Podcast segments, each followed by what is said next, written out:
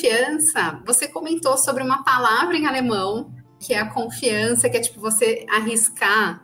Você comentou no, né, nesse programa com a Jonaia. Ah, sim, é vertrauen mesmo, exatamente, porque trauen, sich trauen é assumir o risco, é, é testar, é, é, mais que testar, é tentar fazer alguma coisa e é, assumir o risco de que também pode dar errado. Exato, e depois o vertrauen é a, é a confiança, então você de certa forma arrisca algo quando você está confiando. Isso é assim, né? A gente Total. sabe é, mas sem isso, sem isso não vai, a gente não vai, e a gente vê nesse mundo, de fato, a gente não vai, sem isso ficamos estagnados, parados, né?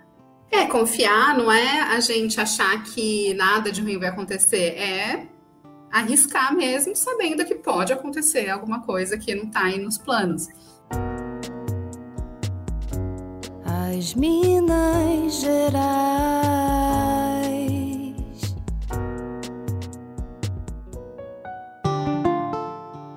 Mulheres na Economia Criativa. Esse é o tema da segunda temporada do podcast As Minas Gerais. Eu sou a Thaís Polimene e lá na primeira temporada eu falei sobre amizade com amigas muito especiais. Agora eu vou apresentar para vocês conversas igualmente deliciosas para acompanhar aquela hora do café com um pãozinho de queijo. E eu não poderia deixar de mencionar que essa temporada faz parte das ações da primeira Mostra Internacional de Economia Criativa, um evento que está totalmente disponível no canal do YouTube da Cult Cultura. Serão quatro episódios com mulheres que atuam em diferentes áreas da economia criativa.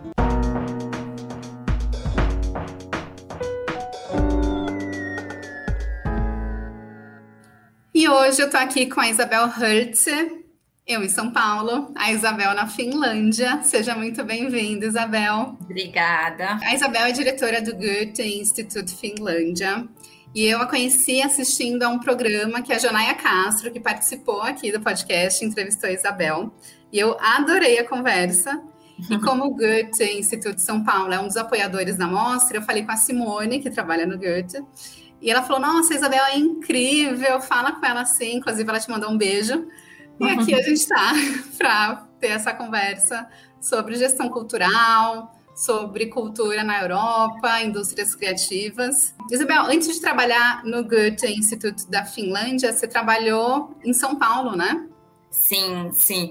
Eu fui para São Paulo, na verdade, para continuar os meus estudos numa forma mais internacional. Eu tinha uma bolsa na época na Alemanha, estava estudando dança contemporânea em Frankfurt. Consegui, com a bolsa, fazer um ano de curso de dança e era chamado OE ainda, eu acho que não existe na PUC, em São Paulo, Artes do Corpo. Aí acabei ficando, o amor me, me pegou. E aí comecei, quando daí eh, voltei para o Brasil realmente para morar, criar família, tudo, uh, comecei a trabalhar muito uh, com os meus próprios projetos na área de dança, mas pelo fato de eu falar vários idiomas, comecei também a ingressar nessa área de uh, produção cultural, principalmente nesse nível internacional. Então, com o SESC, com, com o Centro Cultural de São Paulo, com, com vários parceiros. E só depois entrei especificamente no Goethe, que pelo fato de, de eu já falar português, por eu ser meia portuguesa, justamente deu essa conexão de Alemanha, Brasil, uh, e alemão e português que, que eu já trago em mim, de certa forma. Nossa, você falou do SESC, teve uma vez que eu conversei, era com alguém do governo da Alemanha que veio fazer alguma palestra no Goethe, e aí ele comentou isso, que uma coisa que a gente tem no Brasil, que é muito legal, são os SESCs. Né? Quais as diferenças assim, que você vê da indústria cultural aqui no Brasil e aí na Europa?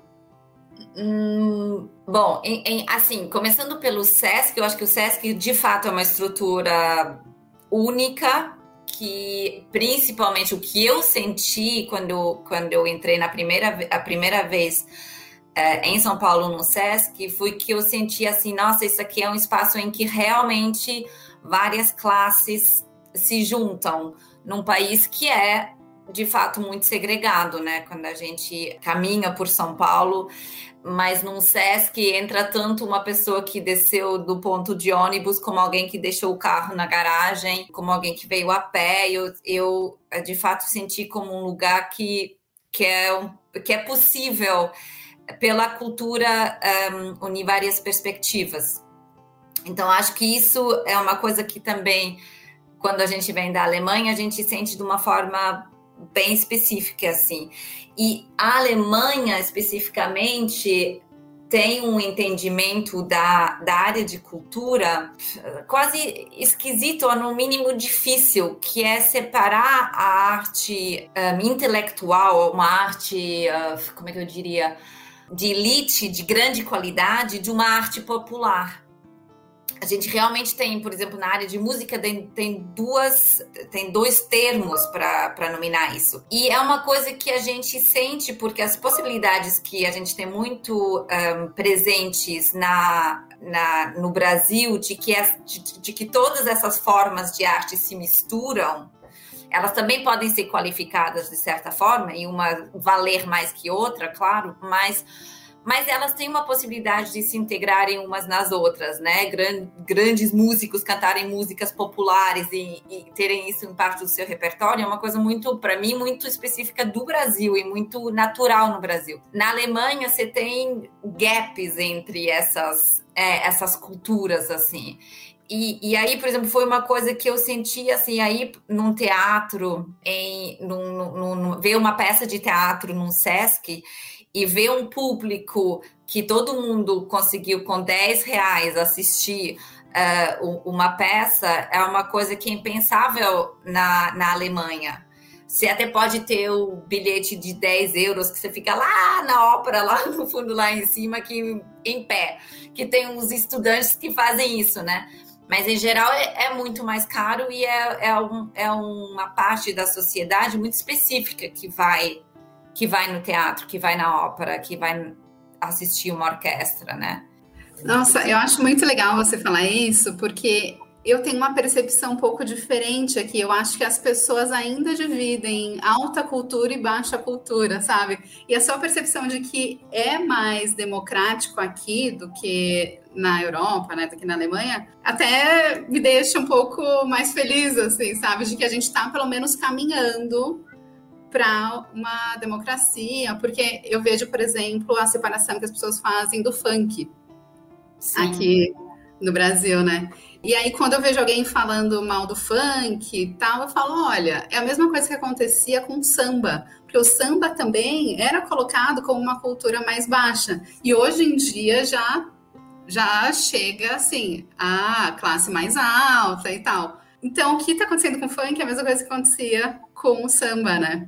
E... Mas o Caetano pega um ritmo de funk e coloca numa música, entendeu? Aqui, Sim. o músico, sei lá, não ia pegar esse ritmo. Ou você, você pergunta, assim, as pessoas sabem cantar no Brasil, sabem cantar uma asa branca, sabem cantar umas músicas populares. Na Alemanha não sabe. Se foi a, a musiquinha que você canta para criança quando você tá tipo no colinho, sabe? Mas não vai além. Assim, é, é eu acho que é de fato mais, mais presente. E está agora começando a ter uma certa abertura, porque também, eu acho que isso é uma tendência também do nosso mundo. Então, agora com as mídias sociais e com, com outras influências que entram e que acabam tendo efeito sobre as grandes mídias, sobre essa tal da opinião pública, que de repente, digamos, opiniões mais populares começam a entrar nesse mainstream e não tem mais como serem negadas, né? Não tem mais como serem ignoradas. Isso sim pode. A gente sabe de tantas outras coisas que, que, as, que as mídias sociais podem atrapalhar e serem complicadas, mas eu acho que isso, particularmente, é um aspecto uh, positivo, né? E um enriquecimento. Tá. Eu fiquei curiosa para saber, porque assim, aqui no Brasil tem algumas. Tinha mais, né? Mas ainda continua tendo algumas políticas públicas de valorização da cultura popular, da cultura originária tal. Como que é aí na Finlândia, na Alemanha? Tem isso? Ou o que é considerado cultura popular aí, né? Que ó, deve ser diferente daqui do Brasil. Sim, eu acho que aqui especificamente onde isso está entrando mais, e aí eu posso falar um pouquinho de repente na, aqui na Finlândia, é a partir de outros conhecimentos, digamos, conhecimentos colocados como conhecimentos de minorias.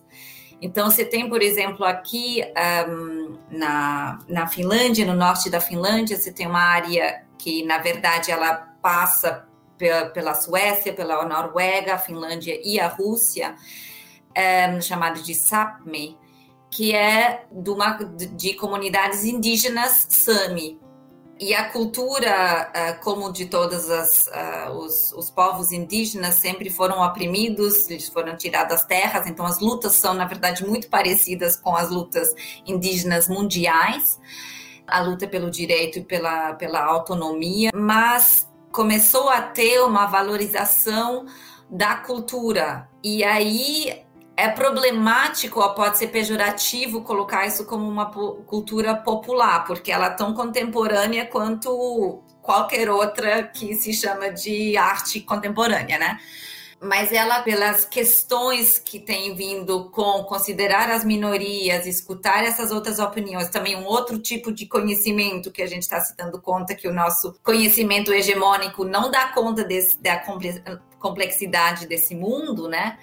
Então, esses conhecimentos têm começado a serem valorizados e, portanto, também entram em formas de políticas públicas, em critérios de uh, de serem, ah, de conseguirem apoio financeiro. Isso também, por exemplo, e ainda falamos de um grupo mais marginalizado, o grupo de, que eu nunca sei como se fala corretamente em português, eu acho que diz grupos ciganos, mas, por exemplo, em alemão, cigano é um nome muito pejorativo. Então, você fala Roma, mas eu nem sei como que fala isso em português de uma forma de repente mais correta. Mas isso, por exemplo, tem um grupo muito específico de ciganos aqui na Finlândia com uma cultura completamente própria que sempre foi oprimida e é até hoje oprimida. E aos poucos, por virem esses essas palavras chaves muitas vezes usadas um pouco como um buzzword, né? Assim, um, exageradamente só para ficar no, um nomezinho bonito, mas temos aí esse nome da diversificação, né, da, da diversidade, e vem uma certa pressão junto com isso de de fato valorizar, financiar e apoiar essas culturas que sempre foram partes de todas essas sociedades, enriqueceram essas sociedades, mas sempre foram colocadas como de lado, né? É, quando a gente estuda a cultura da Europa, a gente não fica sabendo desses povos indígenas, né, dos povos originários. Total. Por onde que a gente pode saber mais sobre isso? Porque quando a gente estava fazendo a curadoria da mostra, a gente colocou algumas porcentagens de participação de minorias, incluindo Sim. indígenas. E a gente pensou, ah, vamos ver se tem algum outro país, mas acabou não dando tempo da gente pesquisar. E agora, sabendo que realmente existem né, povos originários em outros países, Sim. como que a gente pode saber mais sobre isso? Bom, os Sami, na verdade, são muito bem articulados aqui, assim, é um dos povos que, para mal deles, foi um dos povos mais estudados e pesquisados já desde muito cedo, né? A gente fala, na verdade, no colonialismo interno, de, dentro da, da Europa e as maiores coleções, por exemplo, de artefatos uh, Sami não estão em terra Sami, né? Então a gente também aí se repete o modo que em todo, em todo lugar aconteceu o colonialismo. É, mas hoje em dia, por exemplo, eles têm, têm um, um, instituto de filmes indígenas Sami, com um fundo próprio. Tem muita gente fazendo uh, filmes incríveis uh, dentro da comunidade. Tem uh, artistas na próxima Bienal de Veneza, o pavilhão nórdico a curadoria e os artistas, as artistas vão todas ser da, da comunidade Sami distribuída pelos em territórios nórdicos, né? Mas na verdade de Sápmi.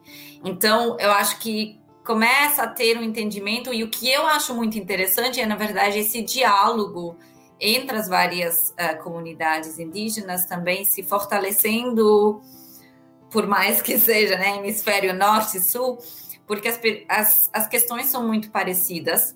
Mas aí tem tido uh, bastante diálogo. É muito interessante que eles têm se fortalecido muito, assim, mutuamente. Qual idioma que eles falam? São vários idiomas, na verdade. Tem o, o que eles chamam, tipo, Sami nórdico, Northern Sami, que acho que é o maior grupo, mas aqui na Finlândia também tem o Inari Sami e o Skolt Sami. Eu acho que o Skolt Sami acho que hoje é falado por 200 pessoas, alguma coisa assim.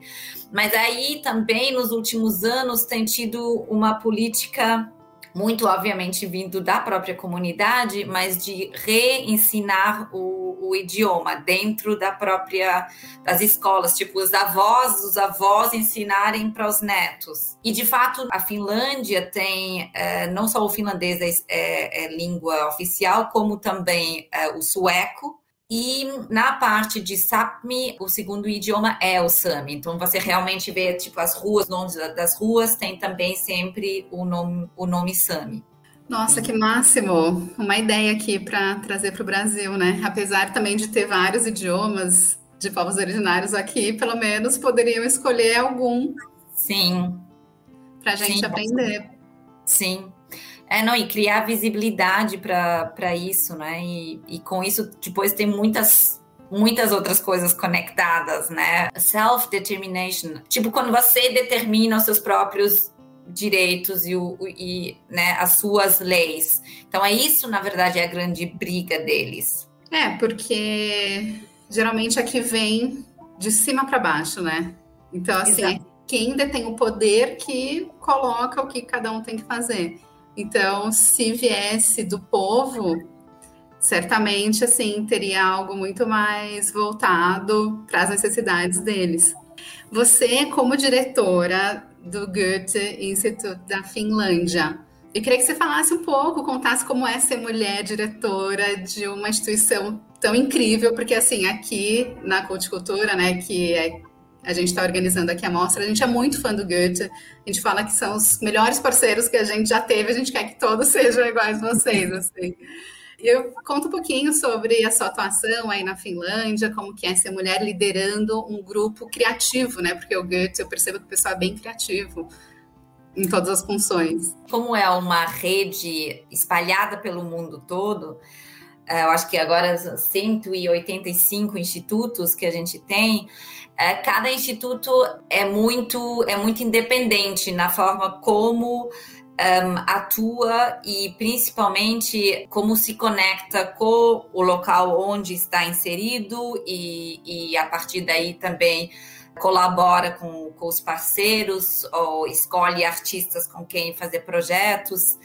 Então, isso, isso de fato varia muito de cada, de cada lugar, e para mim é um grande valor, porque significa para mim, como diretora, que eu posso, é, junto com a minha equipe, pensar uh, especificamente o que a gente acha que é importante nesse lugar, qual a questão relevante agora.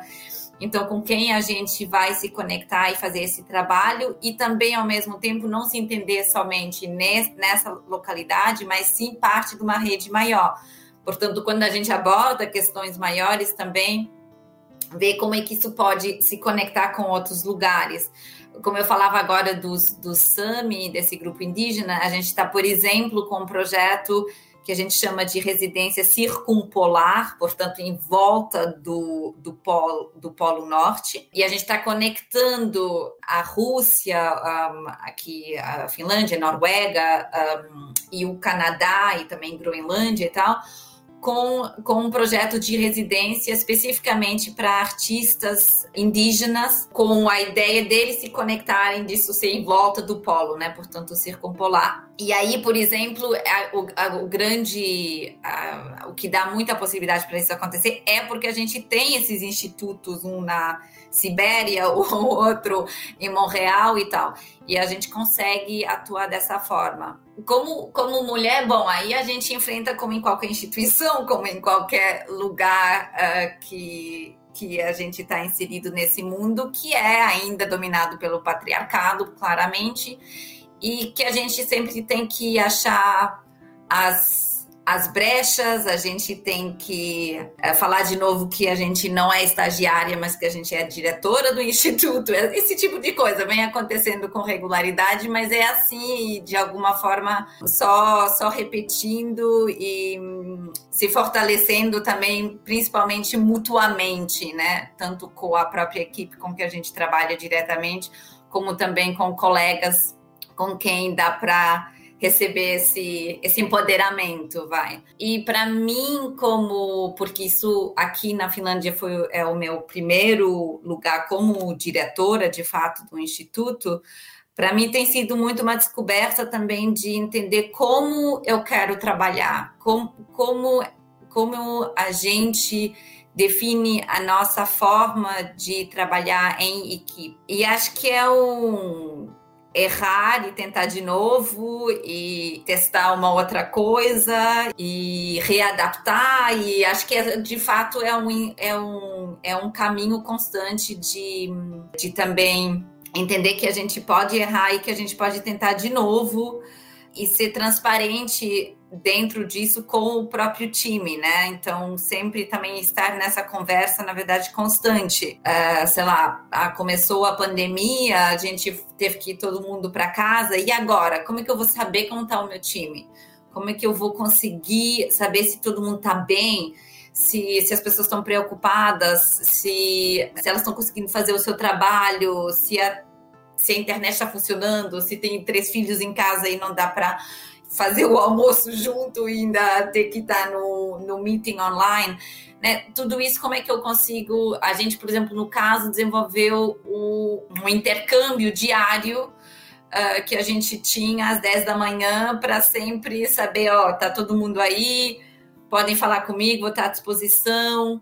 Né? Como, como é que e aí a gente foi adequando consoante, voltando para o Instituto um pouco, agora a gente está majoritariamente em casa de novo. Então, é, também não tem uma solução, né? E, mas acho que, que é, é, muito esse caminho, não ter medo de testar as coisas e poder, poder errar e também ser transparente nisso. Ó, vamos, vamos testar. E aqui, obviamente, é um país que não dá valor às hierarquias é um país que tem que é onde a ideia pelo menos de igualdade ela está muito fortalecida dentro da sociedade. Então então não adianta se você fala de compartilhar formas de decisão por exemplo não é algo completamente novo. E também tendo a, a clareza de que ainda assim eu sou a diretora e eu tenho mais responsabilidade, eu também sou paga melhor do que um time, né? Tem que ter essa consciência, né? Portanto, eu tenho que atuar com responsabilidade em relação ao poder que eu tenho e ao como equilibrar isso com, com o meu time. É, eu acho que é um desafio eterno assim da gestão, que é aprender como liderar cada pessoa, né? Porque cada pessoa precisa de uma liderança diferente, talvez. Eu lembro que eu tinha visto uma vez um programa de televisão aqui no Brasil e uma mulher comentou que ela estava fazendo um curso na Alemanha de lideranças de equipes criativas. E eu achei incrível, assim, acho que faz uns 15 anos que eu vi esse programa e desde então eu quero fazer esse curso, que eu acho que é no Berlin School. E eu achei maravilhoso, porque é diferente, né? Você liderar uma equipe intelectual e você liderar qualquer outra equipe, né? E eu acho que esse aprendizado mútuo é o caminho. Eu, eu acho que eu, na verdade, aprendi muito no Brasil. Na Alemanha não aprendi nada sobre isso, devo admitir. Porque eu acho que o que é, na verdade, essencial é a confiança. E isso eu acho que, em geral, no Brasil, te é dada confiança, assim. E você também dá confiança, porque, porque na verdade, é um sentimento que já para coexistir no Brasil e para sobreviver é necessário, sabe? E acho que na Alemanha, por exemplo, é um país que provavelmente a confiança, em geral, na sociedade, ela é menor a gente pode até ver isso, por exemplo, nas, nas, nas demonstrações que está tendo contra as medidas de corona, né? Que são de fato ridículas e que justamente demonstram a não confiança num governo. Você pode até achar certo ou errado, não importa, mas assim, você tem que ganhar confiança, primeiramente. Eu acho que no Brasil, para mim, pelo menos, a sensação é que ela é mais dada de, de, de começo. Então, você, você confia. E, por exemplo, no, quando eu trabalhei no, no Goethe, em São Paulo, também era tanto projeto e tanta coisa em paralelo que você tinha que dar essa confiança e a, e a independência para cada um e cada uma poder trabalhar. Porque senão não ia dar certo, a gente não, não ia dar conta. E tem menos essa coisa controladora. E eu acho que é isso, assim, é a confiança e depois a liderança, ela, ela, na verdade, é sempre o encontro, né? É o encontro com o outro, de fato, com a outra de fato, considerando a pessoa. Não, realmente, assim, a gente acompanha as ações do Goethe e são muitas coisas que vocês fazem. Se não delegar, não, não sai, porque é muita coisa. É, sobre confiança, você comentou sobre uma palavra em alemão, que é a confiança, que é tipo você arriscar. Você comentou no, né, nesse programa com a Jonaia. Ah, sim, é Vertrauen uhum. mesmo, exatamente, porque trauen, sich trauen é assumir o risco, é, é testar, é, é, mais que testar, é tentar fazer alguma coisa e é, assumir o risco de que também pode dar errado. Exato, e depois o Vertrauen é a, é a confiança, então você de certa forma arrisca algo quando você está confiando. Isso é assim, né? A gente Total. sabe é, mas sem isso, sem isso não vai, a gente não vai, e a gente vê nesse mundo, de fato, a gente não vai, sem isso ficamos estagnados, parados, né? Sim. Maravilhoso, nossa, eu adoro, assim, eu não sei alemão, mas quando eu fico sabendo algumas palavras em alemão, eu viro muito fã, porque são muito filosóficas. Uma palavra já dá para você fazer uma filosofia. Você sabe me aprender, né, agora? É, nossa, eu preciso. Vou, daqui 10 anos a gente faz um podcast em alemão. e sobre os projetos do Goethe, quando a gente começou a conversar, você sugeriu da gente conversar sobre o Creative Ports, fazer uma live, né? E aí, como não ia dar tempo por causa do prazo da mostra, é, eu propus para a gente fazer aqui o podcast. Mas eu achei o Creative Ports muito interessante que é um projeto de conexão de indústrias criativas no, no Mar Báltico, né? Conta um pouquinho sobre o que é, porque foi colocado em prática em 2020, né? No meio da pandemia. Como que foi isso? Sim, na verdade é um projeto de, de três anos que começou em 2019 e a gente, o, o a ideia fundamental do projeto, uh, que tem o apoio de um, de um corpo uh, financeiro, digamos, da União Europeia, que chama Interreg, que são programas regionais. Então, eles tem esse propósito de, de, de fazer com que a cooperação em regiões possa acontecer. Portanto, nesse caso, é a região do Báltico. Então, são vários países em volta do Mar Báltico. E aí, o, o foco do projeto é a internacionalização das indústrias criativas no Báltico. E para isso, a gente juntou 14 parceiros que a maioria são organizações de mediação, digamos. Então, são, são uh, incubadoras, outros institutos também parecidos como o Goethe, no caso o da Dinamarca, por exemplo. São, em parte, também uh, instituições que são ligadas a universidades, mas com foco das indústrias criativas a, a identidade das organizações é variada, mas todas elas têm um papel de mediar entre os criativos, né, e, e, e, capacitar os criativos e de alguma forma também influenciar as políticas públicas no sentido de facilitar para que as indústrias criativas possam se desenvolver melhor. E essas organizações digamos, a definição dessas organizações também são o, o, o público-alvo do próprio projeto.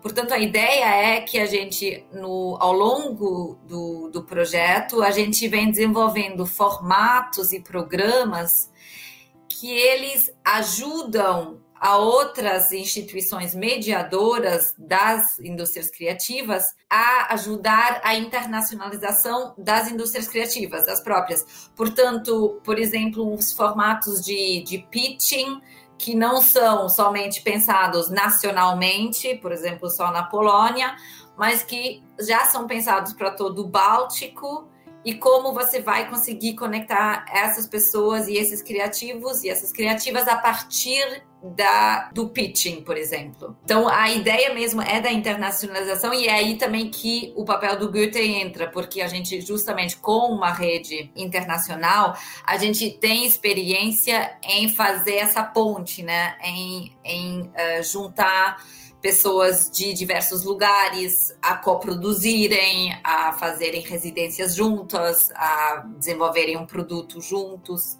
Essa é a ideia. É como se fosse um Mercosul, só que. e também focado em indústrias criativas. Maravilhoso. E agora, como que tá, assim, durante a pandemia? Bom, aí eu acho que a grande, grande questão que a gente vem entendendo internacionalização como mobilidade. Sempre que a gente fala de internacionalização, a gente, na verdade, pensa em viajar, ir na feira XY e estar todo mundo junto e bebe o cafezinho junto e aí começa a fazer, uh, desenvolver ideias, fazer negócio, o que for. E o grande desafio foi começar a conseguir pensar internacionalização de uma outra forma, se não é possível viajar, então como é que a gente ainda assim consegue fazer networking, consegue fazer a capacitação, consegue fazer com que criativos, criativas de três lugares diversos se conectem e tenham uma ideia nova ou façam uma coprodução de alguma coisa. Então, acho que isso, na verdade, que uh, tem sido o grande desafio. E aí, concretamente, uh, fazer com que os, os formatos que a gente está vindo a pilotar, de pilotá-los no campo digital, né? no online. Mas eu acho que, por mais, por mais que esse desafio tenha sido grande, eu acho que ele avançou muito nos fez avançar muito, tanto como na, na parceria, como também pensando em, em alternativas para essas viagens, que, por exemplo, para criativos e criativas, muitas vezes são inclusive caros demais, né? Então, não é nenhuma questão só de poder ou não viajar, no sentido disso ser permitido, mas também disso ser possível ou não, né? Então, que alternativas que, que existem de conexão, né? E aí vieram a ser coisas como uma exposição uh, digital, por exemplo, que foi organizada uh, na Polônia. A gente participou agora com um projeto que é um projeto de aceleração uh, na área de gaming, numa feira de games que aconteceu toda digital. Parecia quase um joguinho digital, na verdade, a própria feira. Então, testando novas coisas. Maravilhoso. Uma curiosidade: qual idioma vocês falam no, no Creative Ports? Inglês. Olha, eu achei que fosse. Eu fiquei entre inglês e alemão, assim. Eu não, não. sei se todos os países falam alemão. Tem, é, tem um, por exemplo, acho que na Polônia os parceiros falam alemão, e não sei se ainda tinham, mas a maioria não, não fala alemão. E, na verdade, eu acho que essa pergunta até mostra muito o quão problemático também é essa questão da internacionalização quando ela se reduz a um idioma que, na verdade, ninguém fala como língua mãe, né?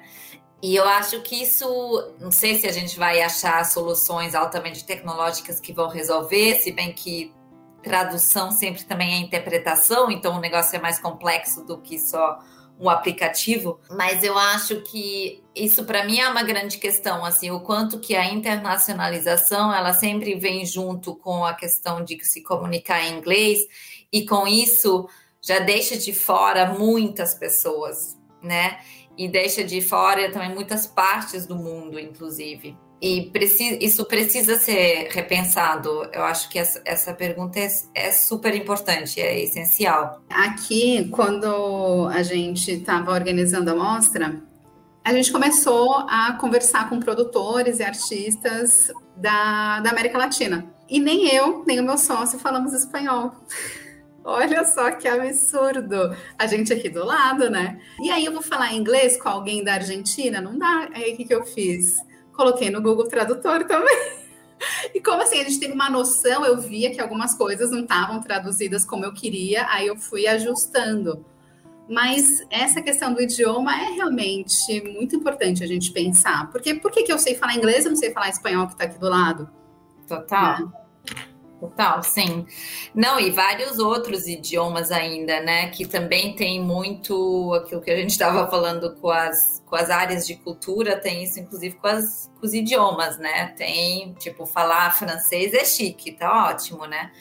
Mas falar estonês, uh, sabe, russo, aí já, já não tem aquele valor, sendo que se a gente for por, por, uh, por sei lá população, por exemplo, a gente vai se dar bem com o russo, né? Então, mas eu acho que no caso do Creative Pots, eu sei que uh, justamente vários parceiros, uh, por exemplo, os parceiros da, da Rússia, vão traduzir parte também dos, dos resultados do projeto para o russo, porque tem que fazer isso ser acessível, né?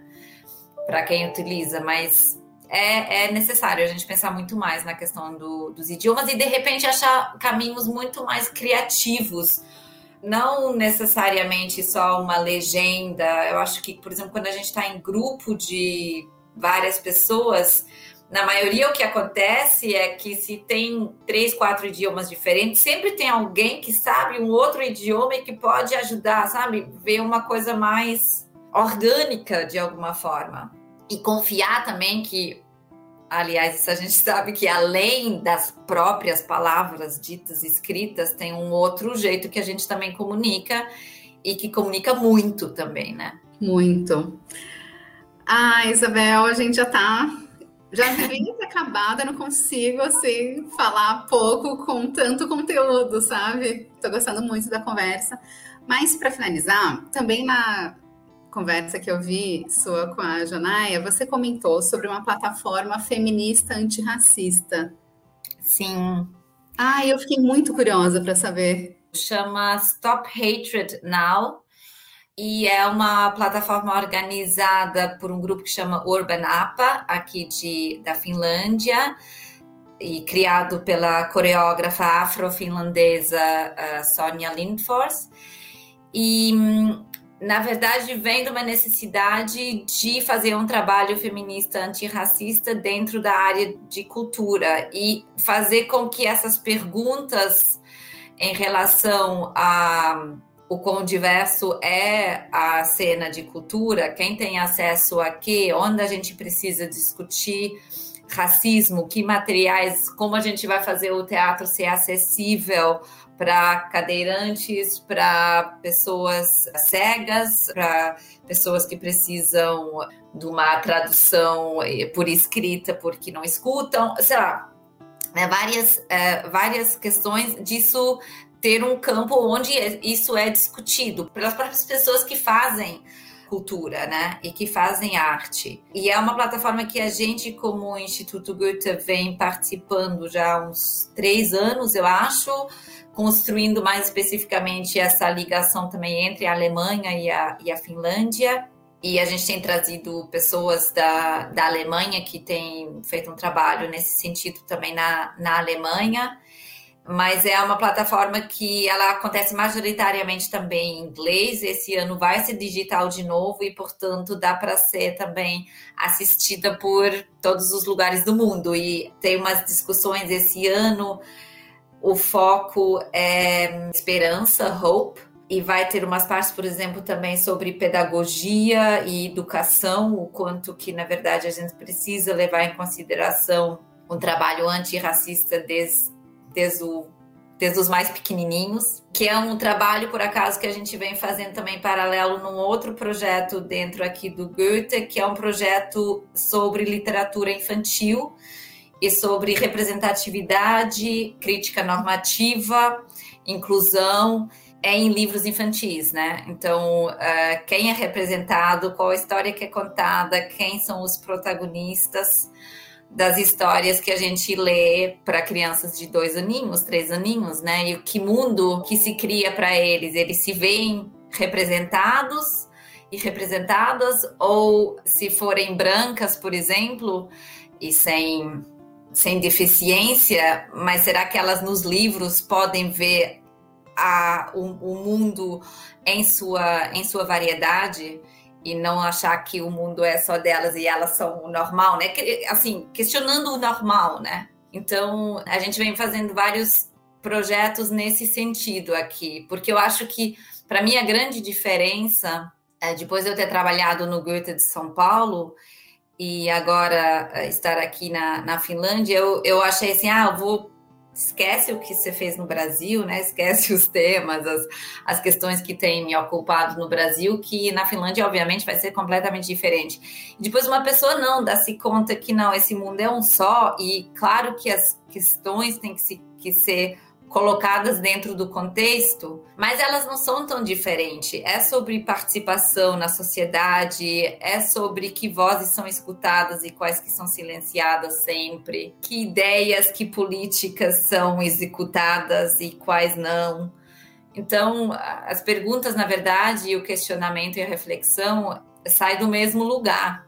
E aí só tem que atuar depois consoante a, a relevância pro local e, e, principalmente junto com quem, com quem uh, está aqui, né? No local mesmo, mas as questões são parecidas. É, eu imagino que os desafios sejam não sejam iguais, mas parecidos, sim. Eu até quando você estava comentando, né, sobre os desafios que você enfrentou agora aqui no começo do podcast, eu lembrei que em 2012 eu fiz um curso em Amsterdã. E até então eu não tinha passado, sei lá, mais de uma semana, até então eu tinha ido, para Disney. É, e aí, em 2012, eu fui para Amsterdã, fiz um curso de Indústrias Culturais e Economia Criativa. E quando eu fui, eu pensei, nossa, vai ser maravilhoso, porque eu vou aprender tudo, porque eles sabem tudo, lá funciona tudo, vou trazer aqui a galinha dos ovos de ouro.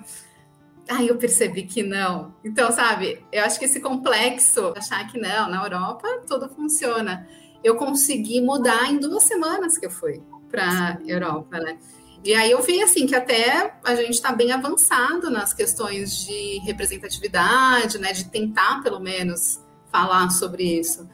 E aí você confirmou, né, que na verdade as fronteiras existem politicamente, porque o ser humano é Total. A gente estava esses dias com os nossos filhos, a gente assistiu algum show aí do Brasil que estava mostrando no YouTube e que tem a, a, tradução em libras, né? As músicas, né? E que é a coisa mais assim, eu acho a coisa mais legal, porque ainda por cima é como se fosse o único público assistindo. Porque essa pessoa normalmente também balança junto com a música, né? É o máximo, eu adoro. Eu nunca vi isso em nenhum show de streaming aqui, nem da Alemanha, nem da Finlândia. Nunca. Nunca. Olha eu só conheço isso do Brasil. Que massa. Eu acho que nos Estados Unidos que também é, mas eu não, não, vejo muita coisa nos Estados Unidos, então não sei, mas, mas assim, é uma coisa que eu não vi por aqui. Então, é, eu, também, eu também acho, e não é por acaso que você já citou a Jonaia várias vezes, né? Que eu, eu participei de escrever o Inspirador junto com a Jonaia, com a Laura Sobral e com a, a Lorena Vicini. E não é por acaso que essas ideias todas foram juntadas em São Paulo. E esse inspirador hoje existe também em inglês e também em alemão e está sendo produzido em espanhol, porque a própria ideia, de fato, foi inspiradora para depois outros lugares e para outros idiomas também mas a ideia saiu aí do, do Brasil. E eu nunca estudei cultura, é, produção cultural, eu aprendi tudo no fazer em São Paulo. a minha é, você era artista, né? Só artista. E aí, é, é, eu até fiquei curiosa quando você comentou, né, que tinha trabalhado com dança e tal, porque ser artista e ser produtor e ser gestora precisam de características muito diferentes, né? São perfis diferentes. Você conseguiu se adaptar bem sendo produtor ou ainda sente falta do trabalho como artista? Eu acho que eu, eu na verdade, mesmo quando eu comecei a estudar dança nos primeiros anos, eu comecei logo a organizar festivais de estudantes e coisas assim. Eu acho que a minha alma, na verdade, é muito mais nessa questão de organização. E, e portanto, de alguma forma, achei logo nessa, nessa área mais organizacional o meu, o meu caminho. E o meu marido é artista da dança e, portanto, também nunca me desconectei dessa perspectiva e desse fazer. E eu acho que, na verdade, tudo o que eu aprendi com o curso, principalmente de dança, principalmente com a perspectiva do movimento, na verdade, que isso permeia também o meu fazer até hoje, que é muito fazer a partir do corpo, a partir do, do entendimento do corpo, de, das pessoas no espaço, do, do encontro, sabe? Então, acho que isso, na verdade, nunca, nunca vai sair de mim. Então, tá. Não, aqui. nunca perde. É a essência, né? Que aí você leva para todas as áreas que você atua. Sim. E que bom que a produção tem você agora, que a gestão tem você agora, com, com essa visão tão plural, né? Muito obrigada mesmo, Isabel, pela conversa. Olha, durou o dobro do tempo que eu planejado e poderia ficar mais tempo. Obrigada por todo mundo. Siga bem. Uh, eu entrei, eu acho que em uma conversa eu vi com três sobre gaming de, de, três mulheres que estavam. Sim, nossa, foi muito legal aquela conversa. É, porque elas estavam falando sobre é, games independentes, né? E como Sim. é também ser mulher nisso, né? Porque é uma mulher negra, uma mulher trans que Total. trabalha com desenvolvimento. Foi bem legal, bem legal mesmo.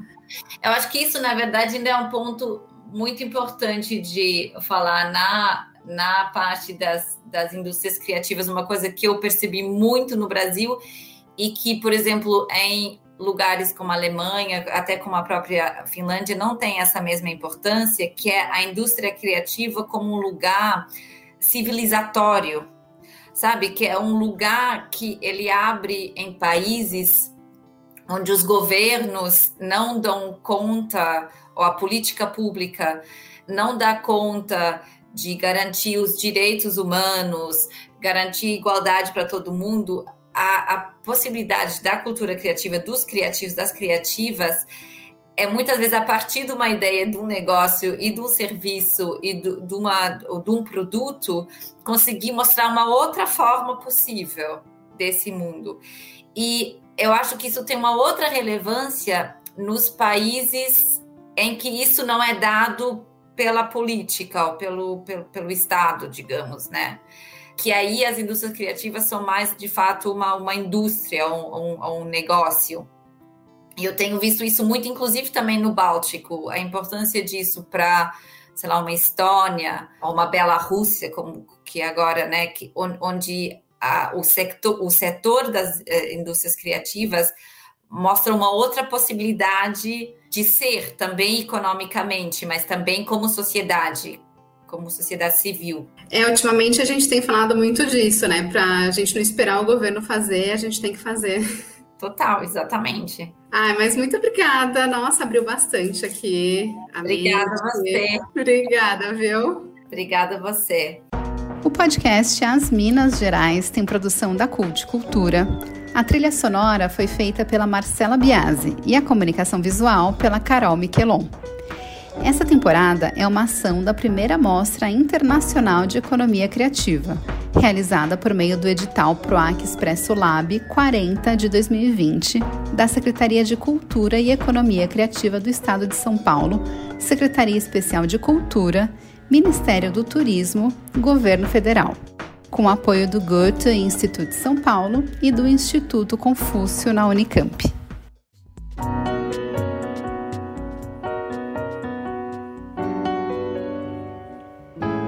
As Minas